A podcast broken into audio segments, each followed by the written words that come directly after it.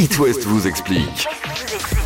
Depuis vendredi dernier, le nouvel iPhone est dispo. Ça a donné donc des idées à Catel. On va maintenant parler du logo de cette fameuse pomme croquée parce que tu connais toi toute l'histoire. Oui, ça remonte à 76, hein, la création d'Apple et l'idée de cette pomme. Alors, il y a une rumeur qui court depuis la création, rumeur selon laquelle Steve Jobs, le créateur d'Apple, aurait choisi la pomme en hommage à Alan Turing, euh, pionnier de l'informatique, Et il aimait les pommes. qui, qui- non, qui avait réussi à casser les codes de la machine Enigma, vous savez, euh, utilisée par les Allemands pour crypter leurs euh, messages pendant la guerre.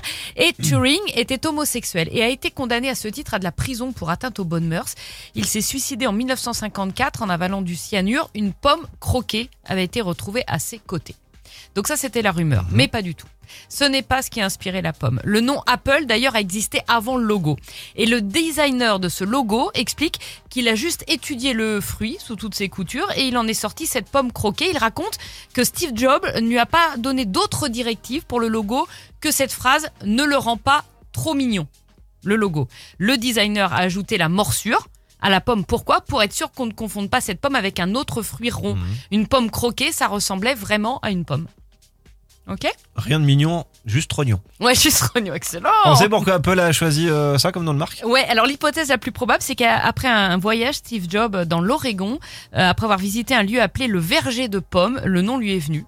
Bon, première hypothèse. Deuxième hypothèse, il pourrait s'agir d'un hommage à Newton. Newton, La vous l'avez pomme, Voilà. euh, ouais. Le premier logo, d'ailleurs, représentait le mathématicien sous un pommier, juste avant qu'il ne reçoive le fameux fruit sur la tête, découvrant ainsi La gravité. la gravité. Mais je crois qu'il y aura toujours une petite part de, de mystère, et Parce c'est que bien moi, on m'avait dit que c'était à cause de Guillaume Tell. Oh, il y avait la pomme la pomme sur la tête, tout ça, non, rien à voir. Non, ni euh, Blanche-Neige et tout ça non plus. Il faudrait lui demander à Steve, en fait, comme ça. Ah on oui, saurait, ce serait mieux, ouais. Ouais. Ça peut se régler, attends quelques secondes. Guillaume Tell, on peut plus lui demander. non, Steve non plus du coup.